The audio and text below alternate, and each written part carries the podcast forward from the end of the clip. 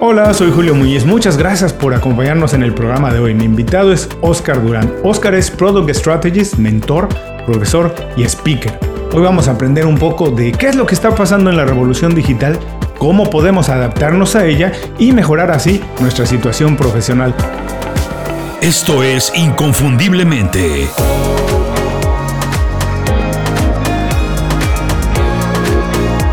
Sé extraordinario en lo que haces. Oscar, muchas gracias por hacer tiempo para platicar con nosotros. Para quien no está muy acostumbrado a lo que es la revolución digital y además tu trayectoria, platícanos un poco qué es lo que has hecho, cómo llegaste hasta el punto en el que te encuentras hoy. Dale, hola Julio, muchas gracias a ti por, la invitación. Qué nota poder compartir estos espacios eh, que creo que se han incrementado además después de la pandemia y, nos permiten conectar con, con, personas de cualquier lugar del mundo. Yo, yo siempre digo que yo soy como un bicho raro, como decimos en Colombia, porque, porque yo empecé mi trayectoria profesional trabajando en banca de inversión. Entonces yo ah. hacía modelos financieros para comprar y vender compañías y financiar emprendimientos y demás. Ahí estuve un tiempo largo, casi cinco años haciendo eso y llegó un punto como que en mi vida dije como, un segundo, eh, me está yendo bien en esto, pero esto no es lo que me apasiona. Toda la vida me ha gustado crear. Yo fui como una de las primeras personas que tuvo un blog eh, de blogger eh, en Colombia, ¿no? Cuando por en el 2005, 2004 eh, arrancó el tema de blogger, esta marca de Google. Entonces, como que siempre me ha gustado crear, siempre era muy interesado por los temas de la tecnología, por el marketing y entonces dije como, bueno, no, eh, si esto no es lo que me apasiona, pues tengo que buscar algo que me apasione. Y empecé como una transformación ahí en mi vida. Me empecé a meter un poco como en el mundo de los productos transaccionales eh, en la banca. Entonces como que empecé a entender de portales digitales, de pagos, de recaudos, de créditos y ese tipo de cosas. Y ese mundo sí me apasionó y me cautivó. Y ahí empecé como una carrera. Emprendí también eh, hace varios años emprendí en e-commerce, emprendí en wearables, cuando, cuando, o sea, si ustedes creen que hoy en día es difícil emprender en hardware, pues imagínense 2011 emprender en hardware era aún más difícil y en Latinoamérica. Entonces también hice algo por ahí y ahí empecé, después de, después de emprender, eh, fracasé con un par de iniciativas, con otras nos fue bien. Ahí empecé a decir como, bueno, creo que lo que más me gusta del mundo digital es el product management y, y es como tener la oportunidad de encontrar un problema, crear algo eh, para resolver ese problema, probarlo, escalarlo. Y ahí empecé. Entonces tuve la oportunidad de estar en una startup que se llama Movi, que es una billetera digital para inclusión financiera en Colombia y en Latinoamérica. Cuando yo llegué a Movi me dijeron el primer día, vea, este, este PowerPoint de 60 o 70 diapositivas es la idea que tenemos y pues hay que hacer la realidad. Y yo, bueno, gracias. Eh, y ahí pues como que lanzamos la billetera nueve meses después o diez meses después eh, y hoy en día Movi pues es una, es una startup que tiene más de dos millones de usuarios eh, en Colombia. Después de eso estuve en otra startup también dirigiendo todo el tema de producto y de tecnología, una startup de delivery de última milla en Latinoamérica, está en Colombia, en México, en otros países de Latinoamérica. y después de eso dije como, oiga, creo que necesito una pausa, llegó la pandemia, nos obligó a la pausa eh, um, y empecé a trabajar proyectos freelance, pues, digamos, con algunas empresas de Estados Unidos, ayudándoles en todos sus temas de product management, de discovery de productos, eh, de estrategia de producto. Eh, y bueno, y hoy en día, después de un buen tiempo, volví como al ruedo eh, y al mundo de las agencias digitales. Entonces estoy en una agencia digital también haciendo product management. Bueno, pues que eh, una historia muy completa, pero hoy hay varias cosas que me surgen de ahí para preguntarte. Primero, esta idea de cambiar, estas ganas de explorar, ¿Tú crees de dónde crees que nacen? ¿Es algo que tenías de educación de tu casa? ¿En tu caso había pasado lo mismo? ¿Es algo que se aprende de ver eh, en la casa? ¿O de dónde, en tu caso, dónde crees que nació esta idea de saltar de una cosa a otra? De la necesidad de aprender de atreverse, de explorar para encontrar no solo lo que te gusta, sino también donde eres bueno. Y me gustaría también si nos puedes decir a qué edad hiciste este cambio, porque muchas veces las personas creen que ya es muy tarde, que ya tienen muchos años invertidos en una profesión y que no se puede cambiar. ¿Cuándo hiciste este cambio de trabajar en banca a empezar a explorar el mundo digital y de dónde crees que nace esa necesidad? Yo, yo creo que normalmente a uno no lo educan para el cambio. y, eso, y eso es algo que, que es fundamental en el mundo de hoy. Eh, y yo, yo tengo la oportunidad de ser papá y, sí, todos los días soy como, ¿qué hacer para que mi hijo pueda adoptar el cambio de una manera un poco más normal? ¿no? Porque normalmente el cambio para la gente es como, oh, no, es todo un tema.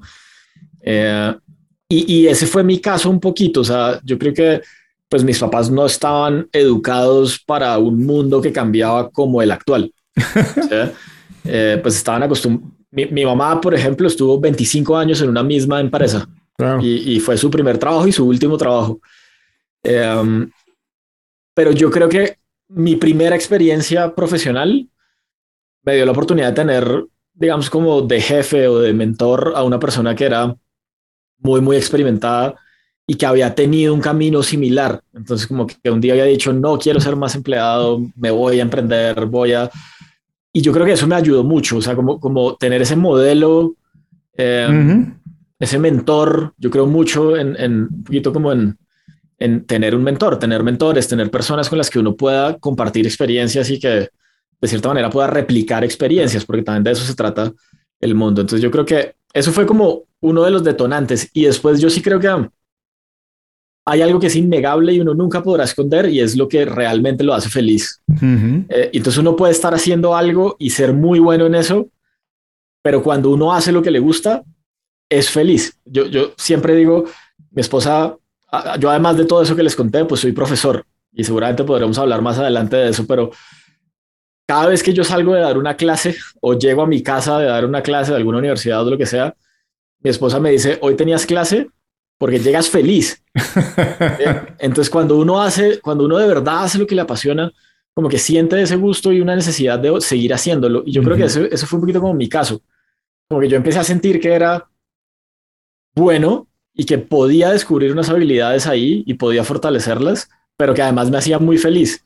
Me hacía muy feliz, como decimos aquí en Colombia, como el caos. Uh -huh. eh, sí, mi, mis amigos siempre me dicen, por alguna razón usted siempre está metido en problemas eh, eh, y está metido con un montón de cosas, pero, pero eso era un poquito. Y, y esa fue la manera como, como quizás lo, le, me aproximé un poco como, como a ese cambio. Bueno, mira qué curioso porque muchas veces creemos que lo que pasa en la casa o la educación que nos dan nos marca para el resto de la vida y no necesariamente es así. Creo que eh, eres un buen ejemplo de eso, pero me gustaría que hablaras un poco más de esta idea del mentor porque nos cuentas que sí, tuviste una visión a partir de un jefe que era algo así como tú que le gustaba meterse en problemas, la importancia de tener un mentor y cómo podemos marcar, las, bueno, las, las personas que tienen un poco más de experiencia, cómo nos marcan y cómo nosotros podemos marcar a las personas que están un poquito atrás de nosotros. ¿Puedes explorar un poco esta idea, Oscar? También tú que tienes esa experiencia desde la vista, desde un profesor. Total, total. Yo creo que uno cuando está muy joven e inexperto siente uh -huh. que se puede comer el mundo y que la última palabra la tiene uno siempre, ¿no? Sí. Eh, y yo recuerdo cuando empecé a emprender a mí alguien me decía como, como ojo con el equipo, ojo con uh -huh. el equipo, eh, estructure mejor el equipo. Y, y, yo a veces decía como, bueno, pues yo soy capaz de hacer esto, yo soy capaz de hacer lo otro, y si tengo que trasnochar, trasnocho, y si tengo que... Hasta que llega un punto en el que uno se estrella, y ahí es que uno se acuerda y dice, ah, tal persona me había dicho que ojo con esto, tal persona me había dicho que hiciera deporte, tal persona me había dicho que... Eh, um, entonces, tener un mentor o si quieren no lo llamemos mentor o llamémoslo tener una persona o un equipo o una gente que con la cual puedas contarle tus cosas, con uh -huh. la cual puedas compartir conocimiento, te puedan retar un poco, porque creo que uno mismo es muy mal consejero. A veces la uh -huh. zona de confort también juega algunas malas pasadas. Entonces, tener, tener esa persona con la que puedes hablar y retarte y compartir y demás, pues hace que te hace mejor persona y te hace mejor profesional. Entonces uh -huh. creo que, que esa idea del mentor es, es, es, clave. Y muchos años después, yo entendí que uno de los propósitos en mi vida era compartir conocimiento. A mí me da mucha risa cuando la gente eh, me dice, yo le digo, oiga, ¿me podría compartir esa presentación que, que acabamos de ver hoy? Y me dicen, no, porque es confidencial. vas y te metes a Google, pones el mismo nombre y encuentras una presentación 10 claro. veces mejor. ¿Sí?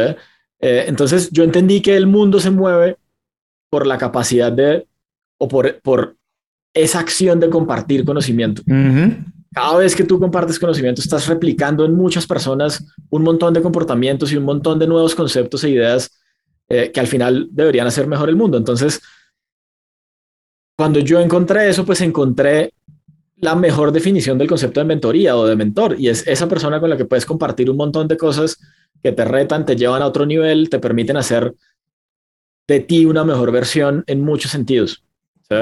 Y eso aplica mucho para los emprendedores. Hay emprendedores, yo, soy muy crítico eh, un poco con el ecosistema latinoamericano de emprendimiento, porque hay mucho humo, digo yo, eh, y hay muchos egos, ¿no? Entonces, y eso no está del todo mal, porque es normal, cuando uno hace cosas grandes, pues está chévere sentirse muy orgulloso de lo que hace.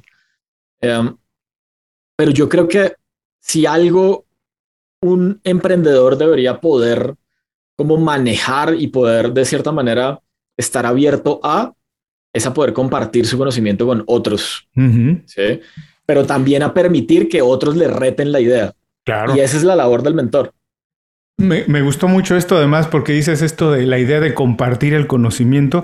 Yo también siempre digo que las ideas están sobrevaloradas como dices, tú entras en Google y vas a encontrar un montón de ideas, e ideas, cosas, proyectos, porque lo que realmente cuenta es la ejecución. Y como decías, tener un buen equipo para ejecutar una idea, una idea buena, es difícil evaluar una idea hasta que realmente triunfó, ¿cierto? Porque no tiene nada que ver con la idea, tiene que ver con la ejecución. Y eh, mira, hay una parte que también me interesa mucho que puedes, si puedes ampliar un poquito esta idea. Eh, eh, me dijiste que cuando empezaste a emprender, Mucha gente te decía, pon atención al equipo, pon atención al equipo, hasta que te tropezaste, te topaste con pared, te equivocaste. A pesar de que muchas personas te lo habían comentado, quiero decirte, no en el ambiente de emprendedor, en el ambiente profesional en general, ¿tú crees que es inevitable tropezarse para aprender?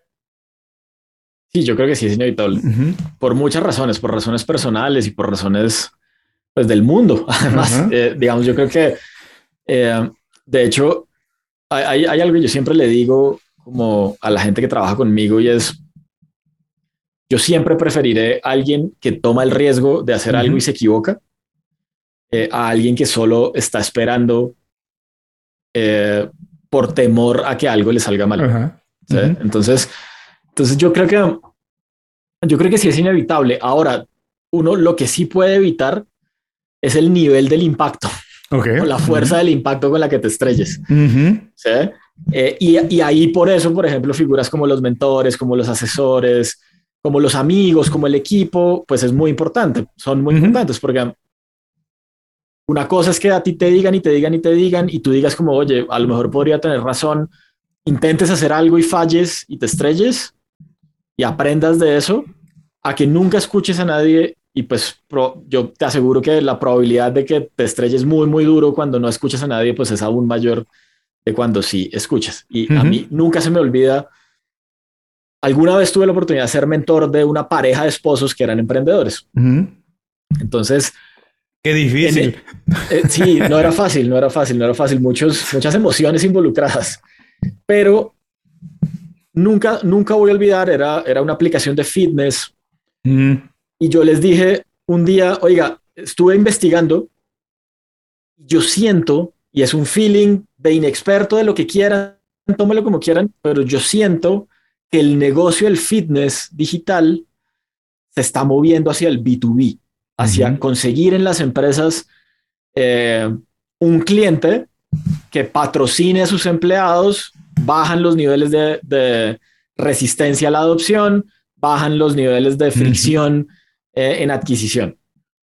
Y, y me acuerdo que él me dijo, el esposo me dijo, yo no creo que eso sea así. Eh, yo creo que el camino es el B2C. Y bueno, y pues uno como mentor lo que hace es perfecto, yo ya te lo dije. Eh, lo puedes investigar, lo puedes ver, si no lo quieres hacer está bien, seguimos. Seis meses después, una compañía en Latinoamérica recibió un fondeo muy grande y cerró tres contratos con las compañías más grandes de Colombia para hacer justo eso. Y si hoy vamos a ver las dos plataformas, hay una que está muriendo y hay otra que ya está consolidada. Entonces, esto no tiene que ver con qué tan inteligente es Oscar Durán o, qué, o qué tan inteligente es alguien que te está diciendo algo, pero tiene que ver con la apertura que tú puedes tener para absorber lo mejor de lo que te dice tu equipo, tu mentor, la gente y ponerlo en práctica. ¿sí? Eh, porque cuando estás muy cerrado, pues te vas a estrellar más duro. Ahora, te pregunto si esto no tiene que ver un poco con lo que hablabas hace unos minutos del ecosistema latinoamericano. No, yo no quiero decir que nada más de emprender, es un poco de cómo funcionan nuestras sociedades, donde em, el fracaso es muy mal visto, es muy penalizado, no como en algunas otras culturas, la anglosajona, por ejemplo, donde el fracaso, pues sí está mal visto, pero la gente es más atrevida, eh, atreverse es más fácil, pero en las culturas latinas, en los países hispanos, o como se le quiera decir, latinos o hispanos, el, fracaso está muy penalizado, cuesta mucho trabajo fracasar, aceptar que se fracasa, porque se, se considera como algo definitivo. El que fracasa una vez ya fracasó y eso, y no, se ve como parte del aprendizaje. Si esto es así, yo te pregunto, pero también nos acabas de decir que es inevitable equivocarse. Y también nos mencionaste que intentas hacer que tu hijo vea el cambio, atreverse como algo natural. Mi pregunta es, ¿cómo hacemos eso? ¿Cómo podemos eh, eh, generar un ecosistema? Empezando en nuestra casa, con nuestros hijos, amigos, compañeros, familia, eh, estudiantes, ¿cómo hacemos un ecosistema donde atreverse sea más fácil, donde equivocarse no sea tan penalizado, donde sea visto parte de la experiencia y del aprendizaje. ¿Cómo podemos hacerlo? ¿Qué podemos decirle a las personas que nos están escuchando para que se atrevan, que se sientan y que tengan un ecosistema así? Yo creo que hay varios elementos. Hay una cosa muy cierta, la que tú dices, es que nosotros culturalmente en Latinoamérica no estamos hechos, tenemos como algo dentro de nuestro ADN que hace que fallar esté mal visto. ¿sí? Pero además hay un rasgo que está estudiado eh, por los mejores marqueteros del mundo y demás en Latinoamérica y es que nosotros somos o tenemos una cultura muy caudillista, ¿no? Por eso es que en política nos va tan mal, porque siempre estamos esperando a alguien que llegue a resolvernos los problemas y el líder que sea capaz de sacarnos adelante. Cuando no es así, cuando es la colectividad la que tiene que sacar adelante la colectividad guiados por alguien.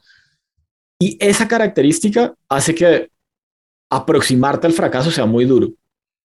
Porque fracasar implica que tú tengas que tomar la responsabilidad de la decisión que tomaste, no el líder. Eh, entonces, entonces eso, eso es un primer factor que es importante.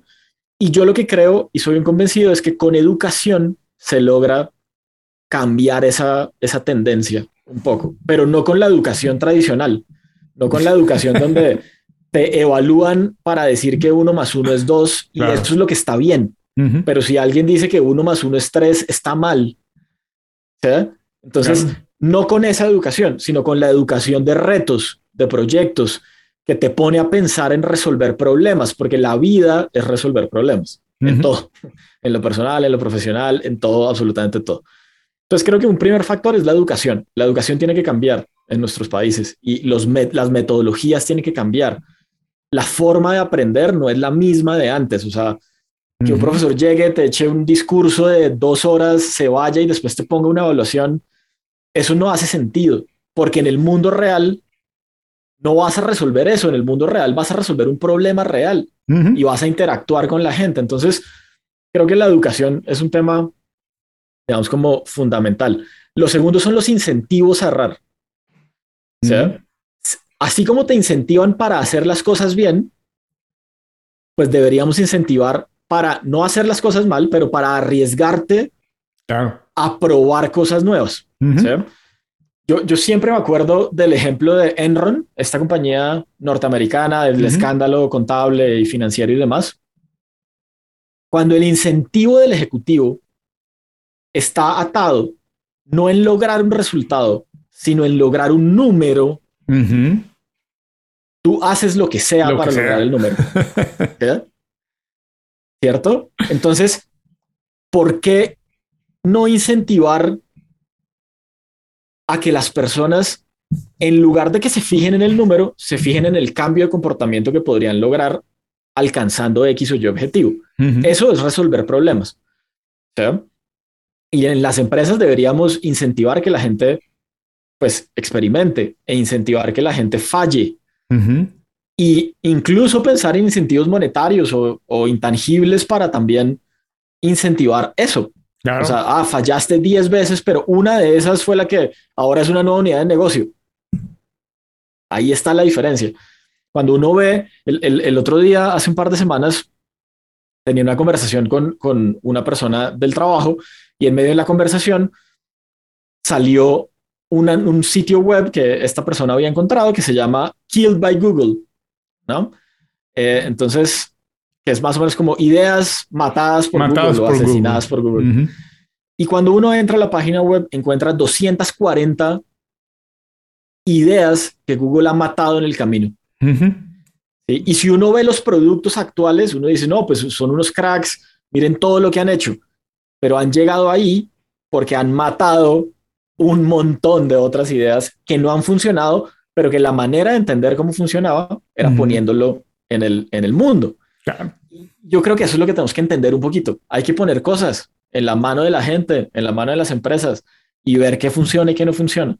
Hay que probarlas. Yo siempre le digo a las personas que también somos más abiertos a pensar que un experimento puede salir mal, pero no un proyecto.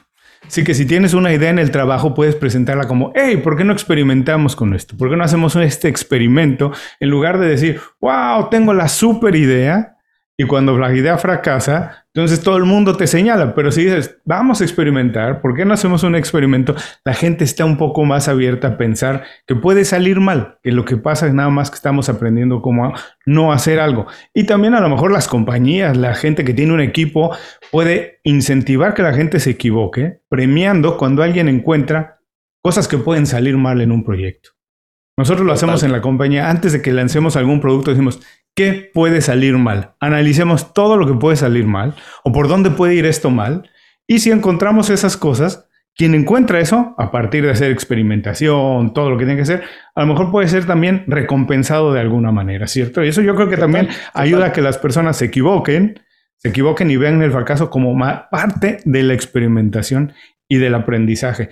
Por suerte tú hiciste toda esa experimentación de trabajar en banca y, no ser nativo digital a convertirte hoy en alguien en experto digital rápido para después pasar a otras cosas. De, de, lo que aprendiste algo de cuando trabajabas en banca, además de aprender números, que eso es una de las mejores cosas que te pudo haber pasado. Eh, ¿Qué cosas te gustan que a lo mejor extrañas y que dices, wow, me las traje al mundo digital, intento adaptarlo y soy una persona, un profesional más completo?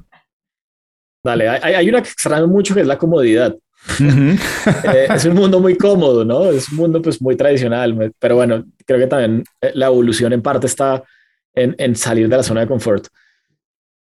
No, creo que hay, hubo muchos aprendizajes de, mis experiencias en el mundo corporativo, sobre todo, y una de esas es aprender a liderar e interactuar con distintos perfiles de personas. Eh, yo, por ejemplo, en alguna de, de los procesos de transformación digital, que tuve la oportunidad de liderar mi equipo, yo tenía 29 años en ese momento y mi equipo todos, era un equipo, ponle 10 personas, todos tenían la edad que mi papá tenía en esa época. Wow. Entonces, uno, choque generacional, dos, visiones muy diferentes del mundo, tres, una aproximación a la tecnología completamente diferente. Entonces, creo que, por ejemplo, eso es algo que a mí me ayudó muchísimo y que me ha ayudado mucho eh, como líder, digamos, en el mundo digital, porque te encuentras con perfiles muy diferentes. Una cosa es hablar con un banquero, pero otra cosa es hablar con un desarrollador. Sí. Otra cosa es hablar con un diseñador. Ven el mundo diferente. Entonces creo que esa fue una habilidad que a mí, si me preguntas, es la que yo más resaltaría, porque de esa se desprende el resto. Cuando tú lideras un proyecto, lo que necesitas hacer es que tu equipo te crea la visión y que sea capaz de sacar adelante lo que tú te imaginaste. Pero si no logras conectar con las personas, si no entiendes cómo hablar con tu equipo de tecnología, con tu equipo de finanzas, con tu equipo, difícilmente vas a poder lograr eso. yo creo que esa es una, esa es una, y, creo que también ese mundo te da una estructura de pensar eh, que te apalanca en muchos procesos. Después a lo mejor le tengas que poner una bomba a ciertos pedazos de esa estructura, pero, pero te apalanca en muchas cosas de ahí en adelante. Ahora que hablabas del choque generacional y, hoy que también se habla tanto de la reinvención profesional, de la revolución digital, em, yo digo que hay mucho, que la revolución y la transformación no tiene que ser a la misma velocidad para todo el mundo, porque no todos funcionamos de la misma manera, a pesar de que el mundo parece ir muy acelerado y parece que las cosas suceden más rápido. Yo creo que no todo el mundo está preparado, pero eh, Si puedes decirnos de esta experiencia que tuviste, dos o tres ideas de cómo podemos, ya sea guiar a alguien que no está todavía completamente listo para transformarse a la revolución digital, o alguien que está sufriendo, que le está costando trabajo, dos o tres cositas que nos digas, mira, atención con esto, ojo con esto, empieza a leer esto, cómo podemos ayudar a hacerlo, y si es nuestro caso, cómo podemos hacerlo. De una, eso es bien interesante. Yo, desde mi experiencia, yo hice varias cosas, pero la primera fue una apertura total a autoaprender. Eh, yo me acuerdo que hubo una época de mi vida en la que mi esposa me decía como, oiga, pero de vez en cuando, chévere que nos veamos una serie de televisión por la noche, ¿no? No siempre tienes que estar estudiando. pero yo sentía que ese era como el break point de mi vida donde, donde o aprendía lo que tenía que aprender para poder hacer el cambio o a lo mejor seguía pues en una meseta toda mi vida, que era una meseta cómoda, donde era exitoso y demás. Entonces yo creo que autoaprender es fundamental y para autoaprender uno tiene que aprender a desaprender y esto parece un trabalenguas. Pero una cosa es como a uno le enseñaban, por ejemplo, modelos financieros hace 10 años y otra cosa es lo que hoy necesita el mundo que tú sepas en términos de finanzas o en términos de marketing o en términos, ¿sí? Entonces, lo primero, autoaprendizaje. Muchísimos blogs, muchísimos libros, muchísimos cursos virtuales, videos en YouTube.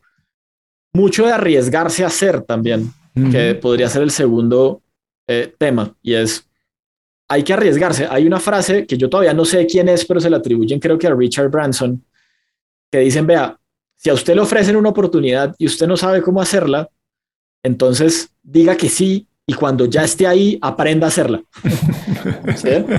Y un poquito cuando a mí, cuando a mí me llaman para liderar el desarrollo de producto de Mobi, la billetera digital que les conté, pues era eso. O sea, me dijeron, hay esto, aquí está este PowerPoint, ¿usted cree que es capaz de hacer esto? Y yo nunca había creado una billetera digital en mi vida pero pues había que entrar y hacerlo. Entonces creo que además de autoaprender, hay que tener una determinación a hacer cosas, a la acción, ¿no? Está bien planear, a mí me encanta planear, pero también me encanta hacer, porque haciendo es que uno logra las cosas. Y lo tercero es, yo soy un enfermo de los libros. O sea, otra vez, en mi casa me molestan porque dicen como, ¿cuántos libros tiene ahí metidos que no se ha leído? yo, pero me los voy a leer. En, algún momento me los voy a leer ya llegará el momento. Eh, pero soy un enfermo, enfermo, enfermo de los libros porque creo que cuando yo hice ese switch profesional y personal, los libros me ayudaron no solo a adoptar un nuevo lenguaje de un mundo que no era el mío, eh, sino que además me permitieron, digo yo, tener conversaciones inteligentes con gente más inteligente que yo. Eh, y eso nutre, como les decía ahorita, un poquito ese ejercicio de compartir conocimiento, y de ser una mejor versión cada vez. Yo creo que esas tres son como fundamentales. Y cerraría diciendo, uno tiene que ser consciente que nos educaron en un pensamiento lineal, en un pensamiento donde las cosas están bien o mal, no hay matices. Las cosas pasan primero el uno y después el dos. Pero resulta que el mundo actual no es un mundo lineal, es un mundo cíclico.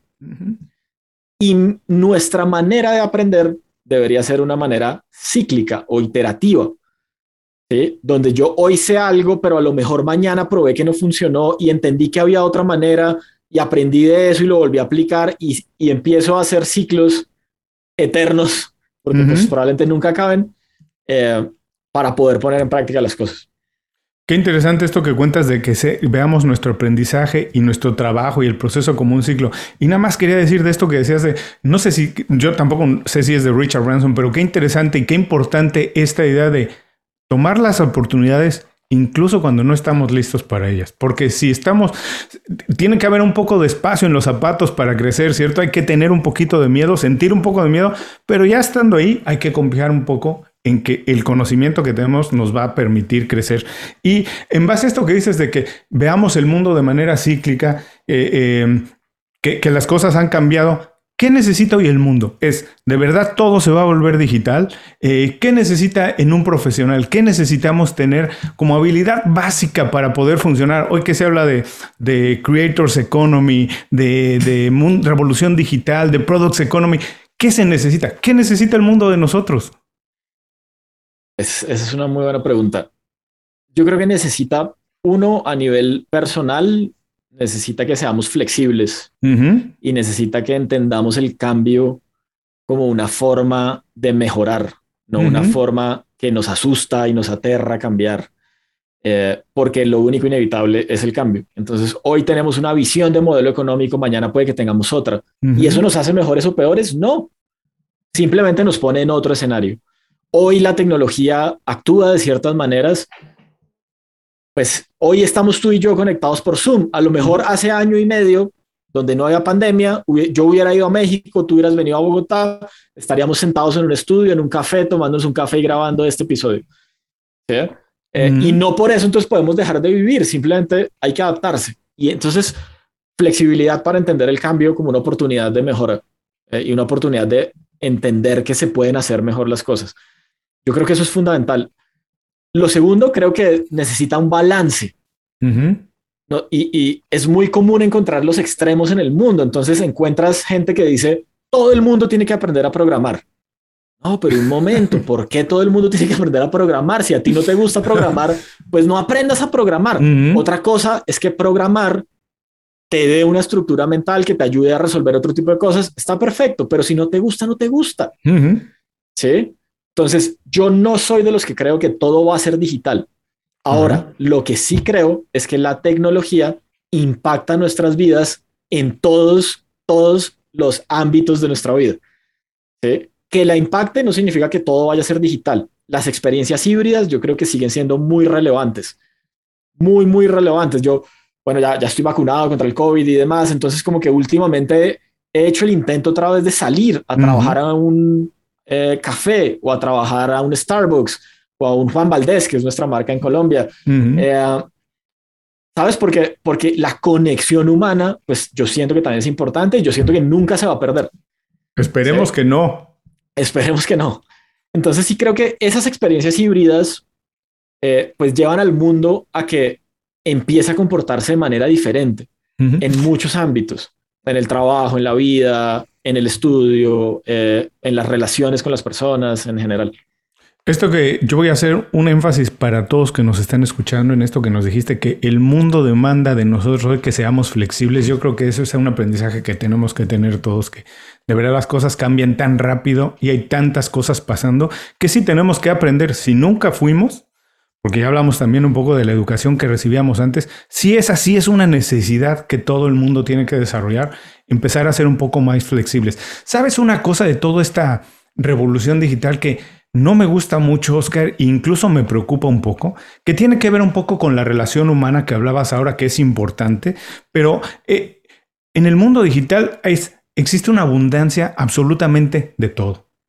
Música, antes era un lío tener un disco, en fin, hasta el espacio ocupaban las películas, los libros. En el mundo digital no hay límite y la gente se ha acostumbrado a que así sea, que no exista límite y además a desechar las cosas de manera casi inmediata. Esta canción no me gustó, no importa, porque tengo a mi disposición en el teléfono 10 mil millones de canciones más. E, este libro no me gustó, no importa. Esta serie, veo 12 capítulos, no me gustó, no importa, porque tengo más. Todo empieza a ser una abundancia excesiva. La, abundancia generalmente es mala, valga la redundancia, pero creo y me preocuparía que eso le pase también a las personas. Hoy en día es muy fácil trabajar para compañías en otra parte del mundo. Eh, eh, sustituir a alguien que antes estaba mucho más calificado y estaba cerca ahí. Eh, y me preocuparía que esto también pasara. No sé si es algo, una paranoia mía, si tú crees que esto también puede afectarnos y si este es el caso, ¿cómo deberíamos prepararnos para que no nos afecte de esa manera? Yo, a ver, yo creo que eso, digamos, como que tiene matices, ¿no? Eh, yo estoy convencido que la pandemia, al acelerar tanto muchas tecnologías y la adopción de muchas tecnologías, en muchos casos de manera obligada, ha hecho que eso que tú dices, toda esa abundancia y todo ese exceso de información y datos que se mueven en el mundo y de productos y servicios que se mueven en el mundo, como que se acelere y sea más visible. Eso venía pasando hace mucho, pero unos, a una velocidad mucho más lenta. Eh, solo que hoy es muy visible. Yo, yo lo que creo alrededor de eso es que hay muchos conceptos en los que creo y creo en un concepto que se llama la propuesta de valor. Y es un concepto que aplica en lo personal, en lo profesional, si estás haciendo un producto, si eres empresario, si eres empleado. La propuesta de valor es lo que te hace diferente del resto.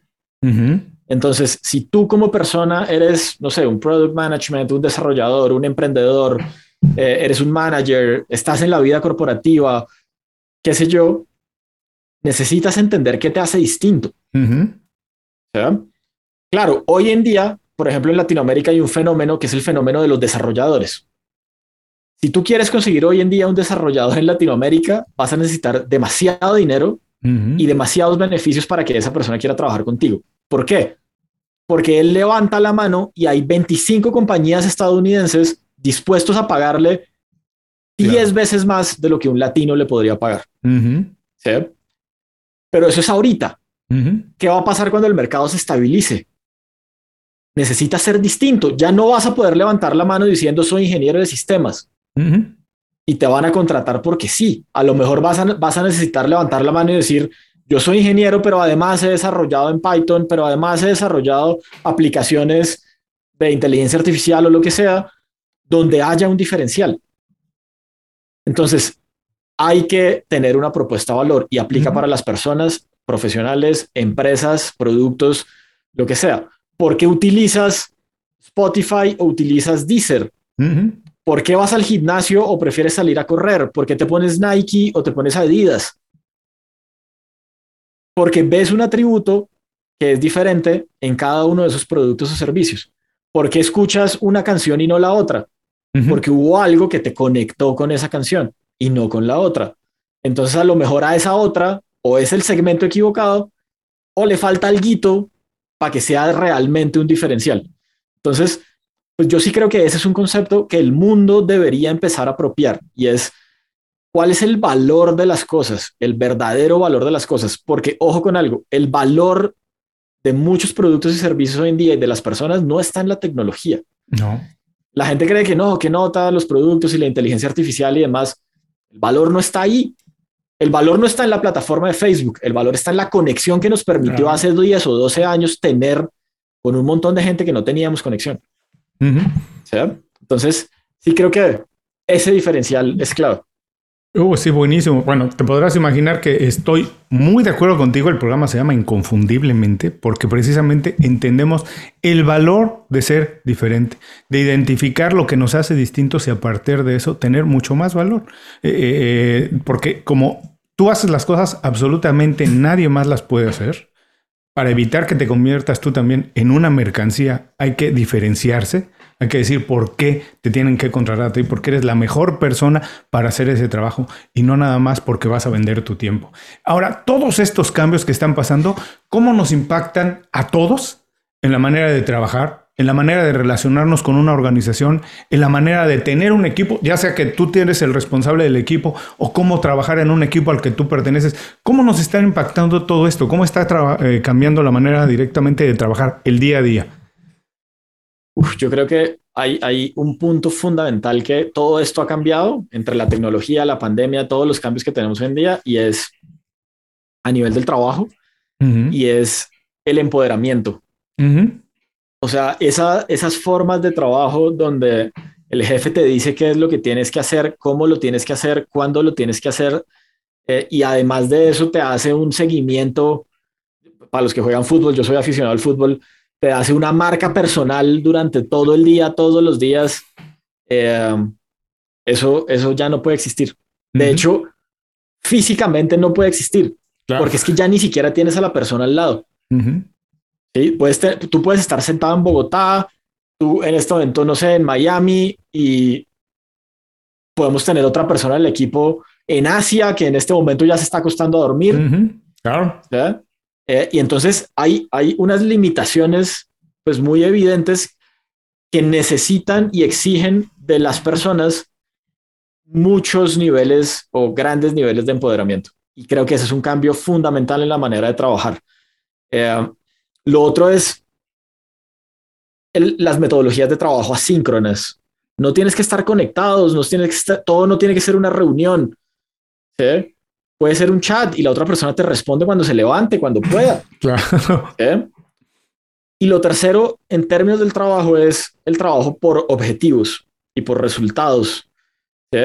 Si tú eres capaz de setear bien el objetivo, si eres un líder, si no eres un líder, si eres capaz de entender lo que tienes que lograr y diseñar algo que te permita lograrlo, está bien. Y ese es el proceso que, y por eso es que deberían medirte además, por lo que eres capaz de lograr, no por cómo eres o por cómo lo logras, que era la manera tradicional un poquito como de medir los resultados en las empresas. Pues creo que esos son cambios importantes y, ahí la tecnología está involucrada, evidentemente. A nivel de herramientas, la gente cree que, por ejemplo, el gran problema del trabajo remoto o del trabajo en casa o de los nómadas digitales son las herramientas. Yo no creo eso. Yo creo que las herramientas están ahí para ayudar. El gran problema es la cultura. Y es cómo organizas una cultura alrededor de unos nuevos esquemas de trabajo que te obligan a tener unas metodologías diferentes, que te obligan a tener unas relaciones diferentes. Hay, hay, muchos debates sobre la, conexión humana ¿no? y, los cambios de la conexión humana en todo este mundo nuevo, eh, o pues todo este nuevo panorama. Yo siento que, por ejemplo, lo que estamos haciendo tú y yo en este momento es una conexión humana, solo que lo estamos haciendo a través de una herramienta digital y es totalmente válido. Ahora, las conexiones humanas en el mundo físico no se van a acabar. y, eso, pues no sé, espero, espero no estar equivocándome, pero bueno, si me equivoco está bien. Pero yo creo que, claro, la tecnología avanza a una velocidad enorme. Seguramente en algún momento tendremos humanoides, robots, eh, lo que sea, ¿sí? carros voladores, lo que sea que nos imaginemos de todas las películas que nos hemos visto, pero al final la conexión humana pues sigue existiendo las interacciones siguen existiendo. A mí me da mucha, a veces me da risa, otras veces me da un poquito de molestia cuando algunos salen a decir, el mundo se volvió 100% remoto. Eso no es cierto. Salgan a las calles en cualquier capital del mundo. Volvieron los trancones, la gente vuelve a hacer mercado en vivo, la gente vuelve a su oficina, no todos, pero, pero muchos también les gusta ese modelo. Entonces el mundo no es un tema blanco y negro, y la tecnología lo que nos debería hacer es habilitarnos la posibilidad de tener diferentes experiencias en este nuevo mundo. Experiencias digitales, experiencias físicas, experiencias híbridas, y seguramente seguirán apareciendo en la medida que sigamos interactuando y encontremos seguramente nuevas formas de hacer las cosas.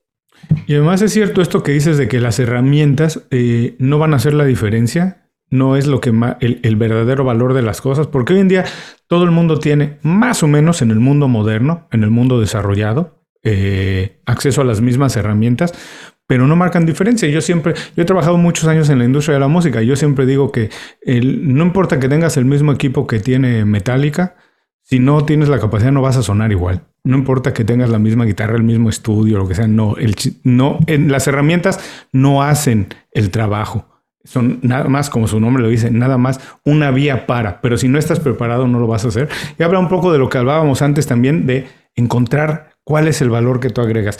Pero una cosa que me parece interesante, quiero que no dejarla pasar por arriba, que dijiste que es muy importante en este nuevo paradigma trabajar por objetivos. Estábamos muy acostumbrados a trabajar, cumplir con un horario, ir de lunes a viernes, de tales a tales horas, y si los proyectos avanzaban, no avanzaban, no, necesariamente te sentías parte de ello, tú ya habías cumplido con tu trabajo, salvo las personas de ventas que sí están obligados a trabajar por objetivos y siempre han vistos como un poco bichos raros, como muy interesados. Pero hoy en día, platícanos rápido por qué, si puedes profundizar un poco más, por qué es importante que todo el mundo entienda que su trabajo tiene que ser calificado no por el tiempo, sino por objetivos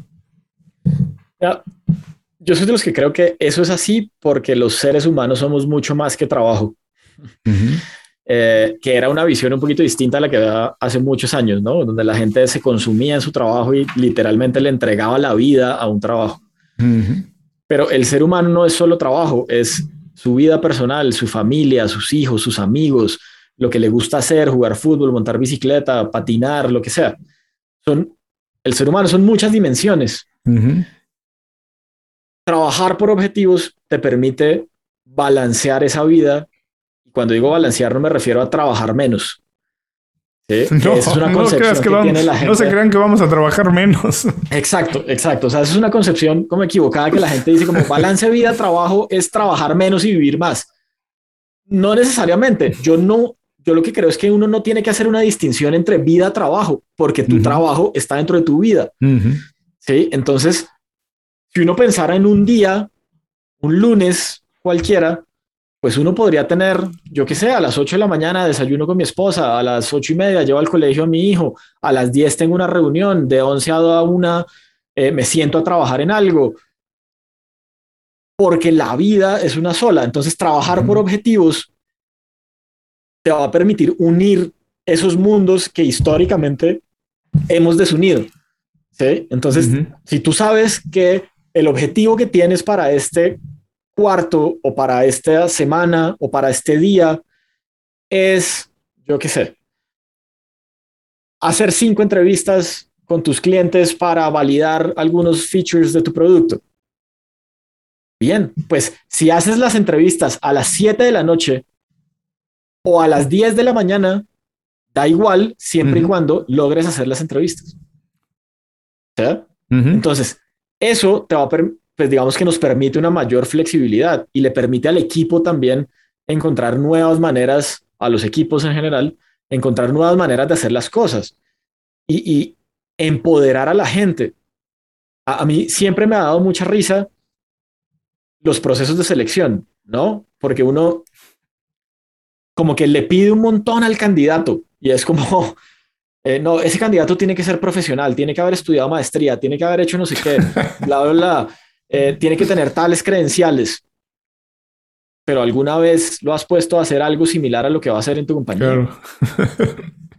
Podría no tener estudios y llegar a tu compañía y hacer lo mismo o mejor de lo que lo haría alguien que también tiene estudios. Entonces, es un nuevo mundo, es una nueva forma de ver las cosas y lo importante es el objetivo y que logres ese objetivo y que tengas unos procesos que le ayuden a las personas a lograr esos objetivos. Visita inconfundiblemente.com. Todo lo que necesitas para destacar en lo que haces en un solo lugar.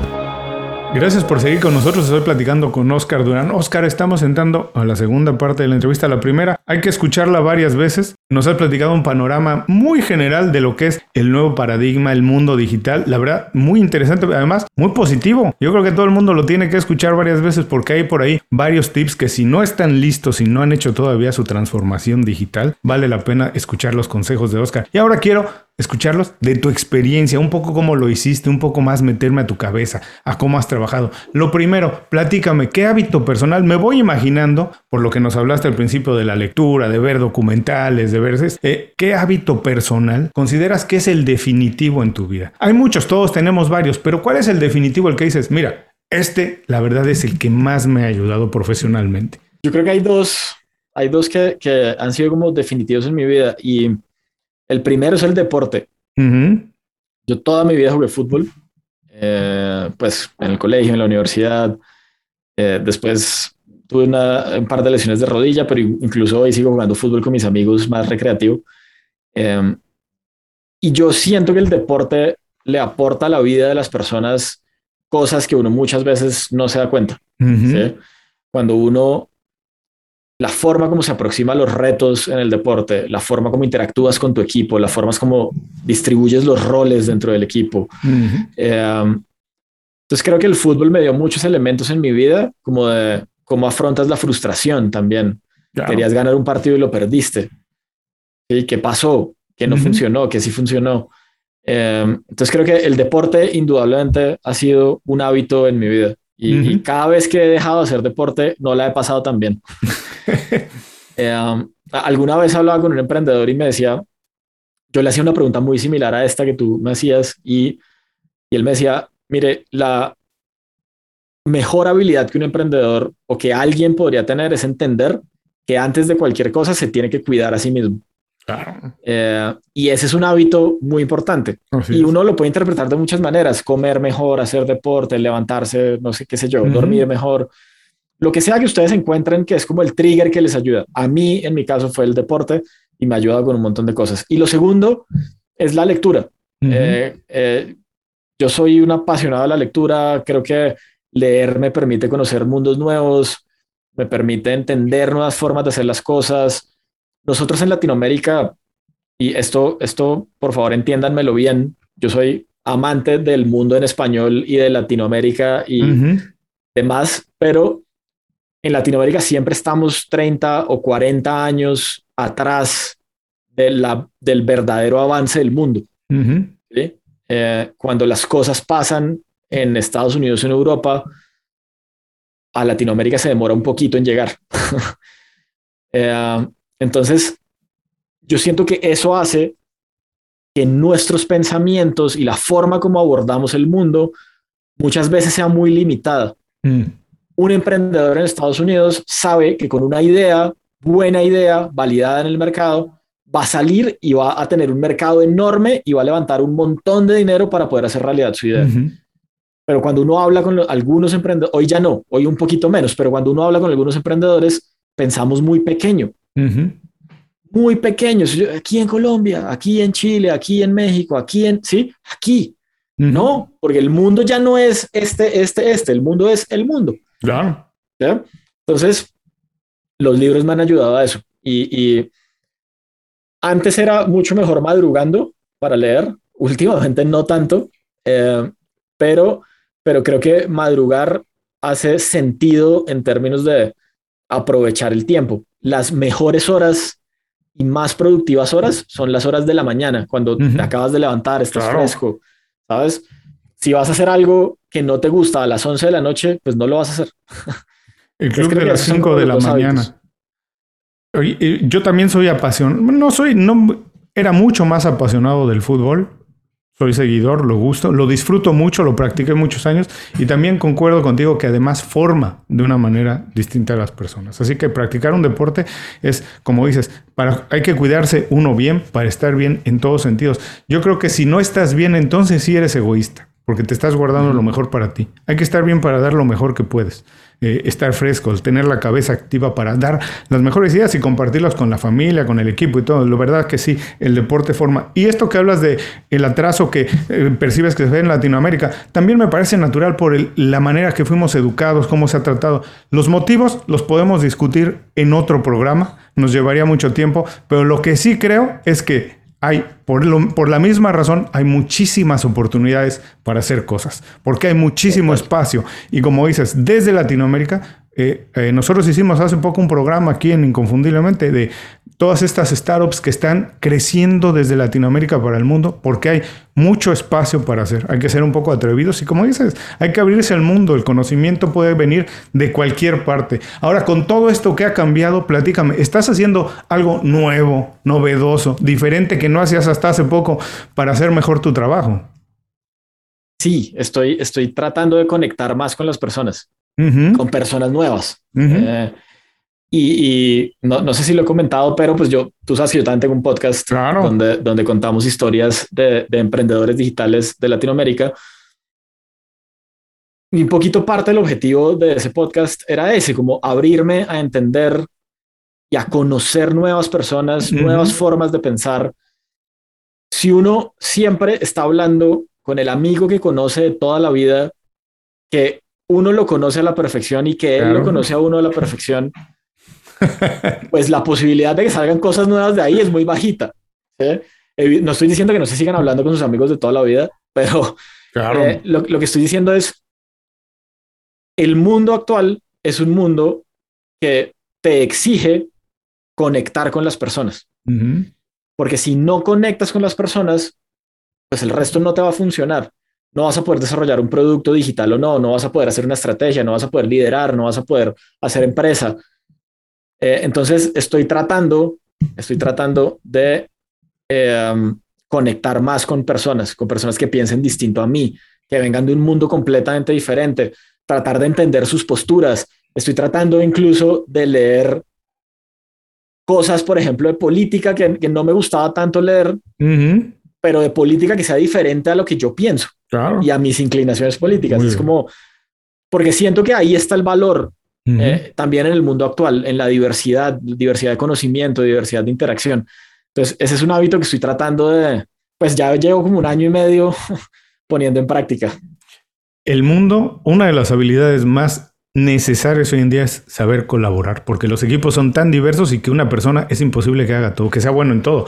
Hoy tienes la oportunidad de colaborar con los mejores, no importa dónde estén en el mundo, así que aprender a colaborar, salir de tu cascarón es buenísimo. Y, esto que dices de, eh, conectar con personas, de, que piensen distinto a ti, leer cosas que no estás acostumbrado a leer, es la única manera de innovar, ¿no, Oscar? Porque si, como tú dices, siempre estás hablando y leyendo lo mismo, la innovación y, los cambios vienen cuando te atreves a salir de tu ecosistema, en el que siempre estás muy cómodo. Cuando empiezas a ver cómo diablos fulano hizo esto, o cómo diablos resolvieron este problema en un lugar, y tú lo adaptas a lo que tú haces, no tienes que replicarlo, tienes que adaptarlo, aprender cómo lo hicieron y adaptarlo. Eso me parece extraordinario y también es una necesidad del mundo en el que vivimos hoy. Ahora, ¿sabes que cuando tenemos muchas oportunidades, cuando somos más jóvenes, decidimos una carrera que estudiar o se presentan las primeras oportunidades de, de trabajar, muchas veces no estamos listos para decidir bien y oportunidades se nos pasan porque a lo mejor no las vimos, porque no estábamos listos. En mi caso yo siempre digo que a mí me hubiera gustado Tú, lo hiciste, pero a mí me hubiera gustado aprender bien matemáticas, porque son el orden de la vida. Para la música se necesitan, para todo, pero no las enseñan tan mal que uno acaba odiándolas, ¿cierto? Entonces no tuve esa visión de, estudiarlas como se debían haber estudiado. Hubo algo que tú a lo mejor no dejaste o, una oportunidad de ir al extranjero o estudiar algo. Hubo algo que no aprovechaste en su momento y que hoy lo ves en retrospectiva y dices, caray, ¿cómo no aproveché mejor eso? Yo creo que, yo creo que um, yo de alguna manera eh, tengo un talento que, que, hubiera podido desarrollar mucho mejor, que es eh, el arte. Y en algún punto de mi vida eh, pinté al óleo, hice varios cuadros, como que me gustaba mucho el arte por la posibilidad que tenía también como de crear cosas y de abstraerme un poquito como de la vida diaria. Um, y tú tocaste un punto muy interesante y es que muchas veces uno en los momentos más cruciales de su vida no tiene la madurez suficiente para tomar la decisión correcta. Entonces, a lo mejor, pues era muy chiquito y en el momento que tuve que haber tomado la decisión de, decir, qué sé yo, voy a estudiar diseño, voy a estudiar artes, voy a estudiar lo que sea, eh, pues no la tomé. Hoy en día no me arrepiento porque creo que la vida me ha llevado por un journey y un camino muy, muy bacano y muy interesante. Eh, pero creo que hubiera sido una habilidad que hubiera podido explotar mucho más. Fíjate, eh, eh, también a lo mejor tiene que ver con nuestras culturas, ¿no? Antes el arte era visto como un hobby. Nadie se podía. a menos que tuvieras muchísimo dinero en la casa, era como visto como un hobby, ¿no? Dedicarte a pintar o a la música o algo era muy atrevido, ¿no? Y hoy en día, pues la verdad es que, y curiosamente, fíjate, es todos estos gustos que tenemos de antes, tenemos hoy la fortuna de revivirlos porque no quiere decir que a lo mejor Oscar hoy va a estudiar pintura y va a pintar y se va a hacer millonario de, pintar. Pero a lo mejor ese gusto lo exploras de otra manera. A lo mejor un día abres una tienda digital para promover artistas nuevos, eh, a lo mejor una galería, qué sé yo. Hoy tenemos la opción de regresar a esas cosas de antes que no pudimos explotar y darles una segunda oportunidad visto desde otro punto de vista, ¿cierto? Ahora, platícame, eh, esto yo sé que va a ser muy difícil, eh, me gusta anticiparlo, eh, porque para alguien como tú especialmente, pero recomiéndanos para todas las personas que nos oyen, recomiéndanos algo para leer, recomiéndanos un libro y además te voy a comprometer, recomiéndanos también un podcast o una serie o una película, pero dinos por qué no lo recomiendas. Dale, súper, súper. De hecho, lo tengo por aquí porque lo preparé justo. ¿Mm? Es un libro que se llama Simple.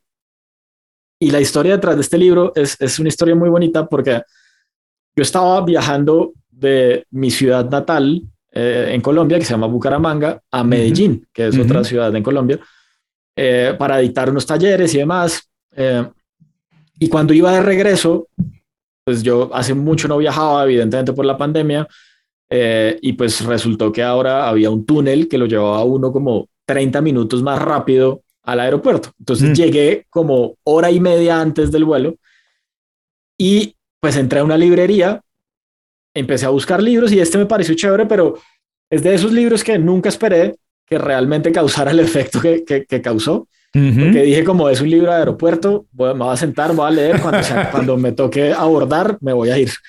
Em, Simple es un libro, la autora se llama Lisa Bottle, eh, y es un libro sobre básicamente hacer más simples las cosas en la vida. Em, de hecho, se llama Simple el escape de las trampas de la complejidad y trabaja en lo que realmente importa. Y, y, es unas cosas que de verdad uno, por la inercia del mundo, no se da cuenta, ¿no? Entonces, cosas como, por ejemplo, planteamos una reunión para dentro de dos semanas, pero para preparar esa reunión tenemos que hacer otras tres reuniones. Entonces terminaste reuniéndote cuatro veces para tomar una decisión. No, tiene ningún sentido, ¿no? entonces uno como que eh, mandas un mail y copias a 30 personas. ¿Quién espera que te responda? O sea, entonces desde las cosas pequeñas de la vida, ¿cómo uno puede alcanzar la simplicidad? ¿No? y, y leyendo ese libro, hace un mes más o menos, un día me senté en mi computador y me di cuenta que yo, para manejar mis temas de productividad, tenía más de cuatro aplicaciones. Entonces, Evernote, Notion, Google Calendar, el email, el no sé qué. La vida puede ser más simple. Entonces volví al cuaderno y al calendario y está bien. O sea, como que si todo lo tienes agendado en Google Calendar y lo tienes puesto en un cuaderno, pues está perfecto. Entonces creo que, creo que es un libro muy, muy interesante a nivel personal y a nivel empresarial porque tiene ambas visiones. Eh, y el mundo exige hoy en día que seamos mucho más simples. Tú hablabas ahorita de eso, estamos llenos de cosas, llenos de productos, ahí, de ahí viene la economía de producto, ¿no? Pero ahora nos estamos metiendo en la economía de experiencias y entonces como que llenos de experiencias, todo el mundo nos habla de todo. La pandemia incrementó los podcasts, los webinars, los a toda hora, ¿sí? Pero la vida puede ser más simple. es, es, es un poquito el mensaje. Entonces les recomiendo ese libro y les recomiendo un podcast que se llama eh, Google Talks. Es, es, el podcast de Google, de hecho. Eh, y es un podcast muy interesante porque tiene conversaciones del futuro, le llamo yo, es como mi interpretación.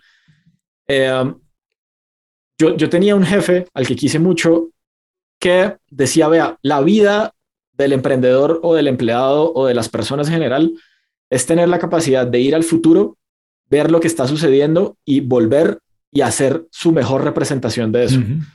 Eh, y ese podcast me ayuda a eso. Entonces uno tiene discusiones poco como de eh, qué está pasando con la modificación genética en el mundo y cómo eso nos va a afectar como raza humana.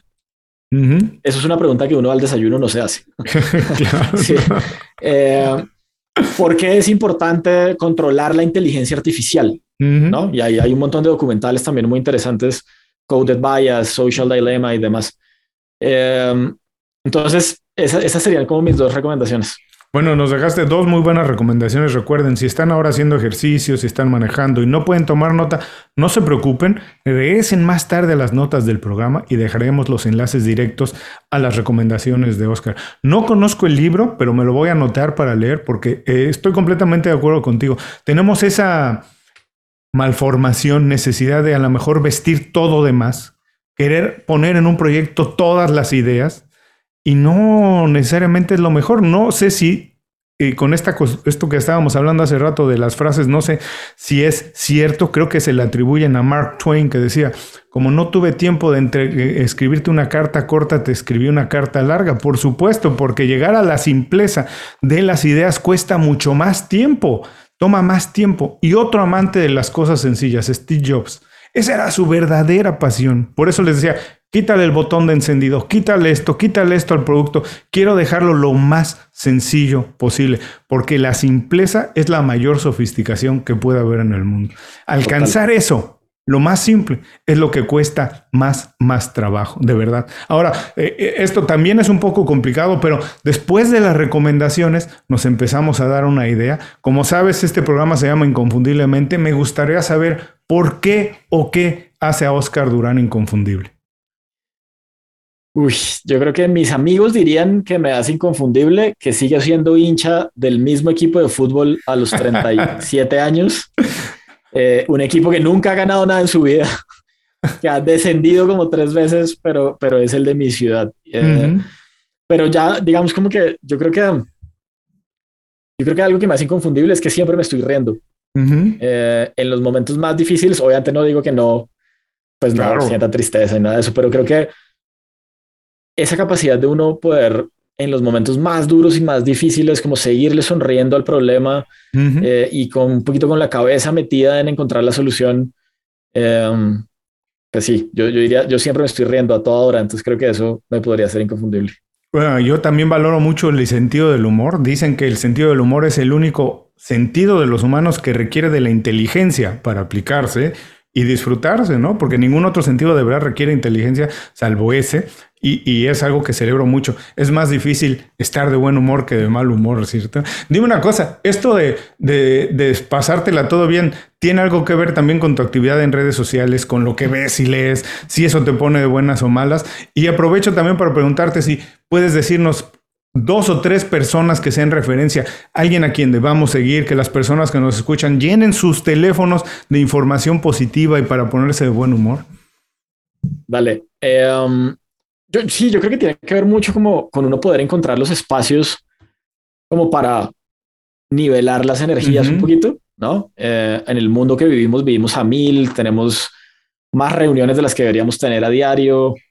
Eh, entonces también tienen que haber momentos de pare, Hace, poco, hace poco, de hecho, escuchaba un podcast en este que les recomendé que hablaban de el arte de estar bien, ¿no? Entonces decían, eh, no necesita tener tres horas para hacer yoga. Eh, si usted termina una reunión y tiene diez minutos, cierre sus ojos, respire, repítase un par de cosas, un par de manifiestos y, y siga con su actividad, ¿no? Porque esos momentos en los que ayudan como a bajar la energía. Entonces, por eso, un poco como el deporte, momentos de pausa, respirar y demás, yo sí creo que eso es lo que me ayuda personalmente a, poder estar como de buen humor en cierto sentido. Eh, y después como personas, personas como, como que deberíamos estar viendo, leyendo.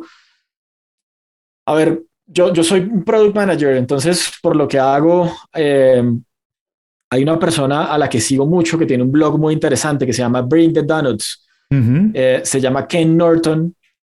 Ken Norton fue un ejecutivo de producto eh, pues muy reputado en Microsoft, en Oracle, en muchas compañías, eh, y él escribe sobre temas de producto, entonces un poquito, eh, y, sobre temas de digital, entonces me gusta mucho leerlo porque es una inspiración. Después hay, hay, hay un par de líderes que a mí como que me llaman mucho la atención. uno de esos es un emprendedor colombiano que, que se llama Alex Torrenegra. Eh, es un emprendedor digital que ha hecho una carrera muy, muy interesante. Concuerdo en algunas cosas con él, en otras no tanto, pero, pero creo que es como ese significado del, del latino duro, berraco, que, que tiene muchas ideas y que las hace realidad. Entonces creo que también es bien interesante, es muy activo también en redes sociales. Em, entonces, entonces, pues la gente lo puede seguir ahí.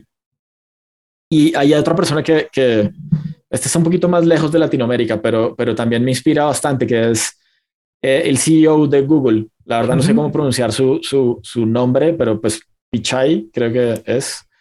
Eh, um, por lo que representa y por lo que creo que por el momento en el que tomó la compañía y lo que ha hecho y demás. Entonces, creo que esos serían como los tres personajes.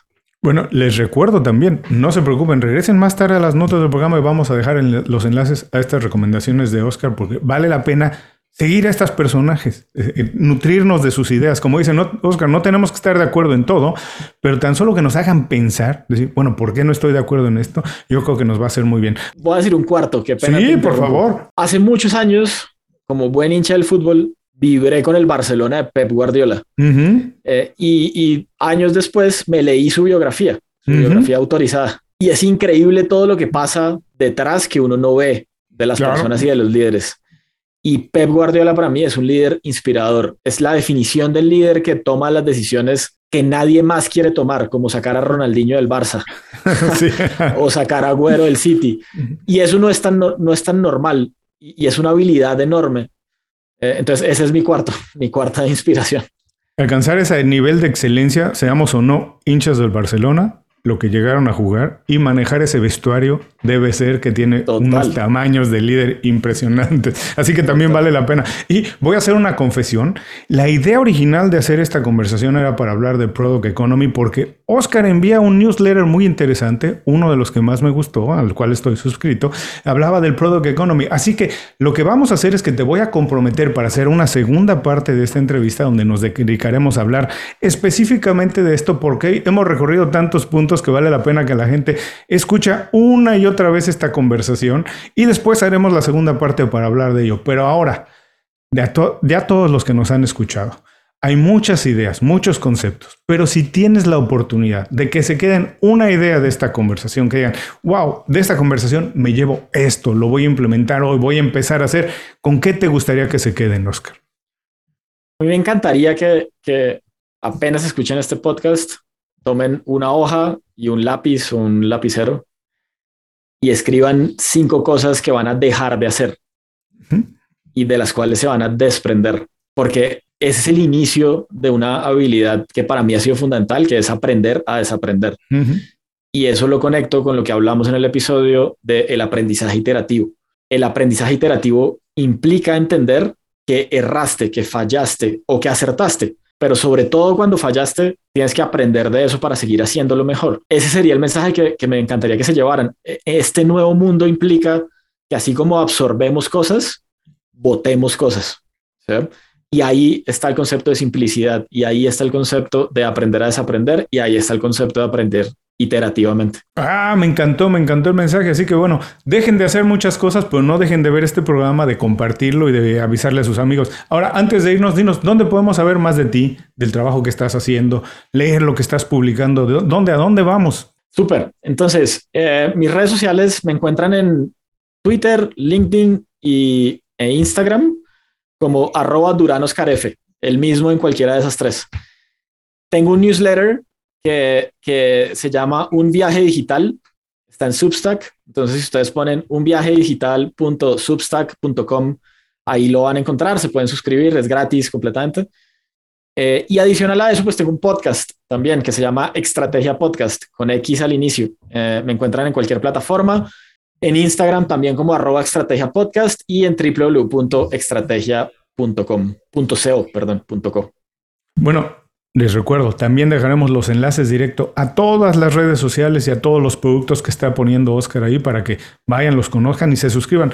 Oye, y después de hacer eso, después de hacer el, programa de, de Product Economy, tenemos que hacer otro de cómo organizas para hacer tantas cosas para que el mundo sepa cómo se puede poner todo dentro de un jarrito. Ahora te mando un abrazo muy grande. Espero, como decías, que la próxima vez sea en persona, que me visites en Miami, nos reunamos en México o yo tenga la oportunidad de regresar a tu bellísimo país y eh, poder cenar en Andrés Carne de Res. Carne de Res, sí. Qué lugar, así, y tomarnos este, un aguardientico eh, eh, en ese rico clima un poco friecito de Bogotá que me encanta. Súper, súper, así será y, claro que sí, estamos ahí comprometidísimos para los siguientes. Y a todos los que nos escuchan, muchísimas gracias por acompañarnos en esto. Les recuerdo, aquí terminamos la entrevista con Oscar Durán, pero no se termina la experiencia. Vengan a las notas del programa y ahí dejaremos todos sus consejos, así como todos los enlaces para sus recomendaciones y sus redes sociales. Muchas gracias por escuchar el programa. Si algo te pareció interesante, visita inconfundiblemente.com. Tenemos un blog, un canal de YouTube y un boletín donde recomendamos libros, documentales y herramientas para ayudarte a destacar en lo que haces. Se llama Las 5 Razones y llega todos los viernes. Por último, si quieres mejorar tu marca personal de manera fácil e inmediata, recomiéndanos con tus amigos y comparte este programa, porque cuando compartes contenido con valor, dejas una buena impresión.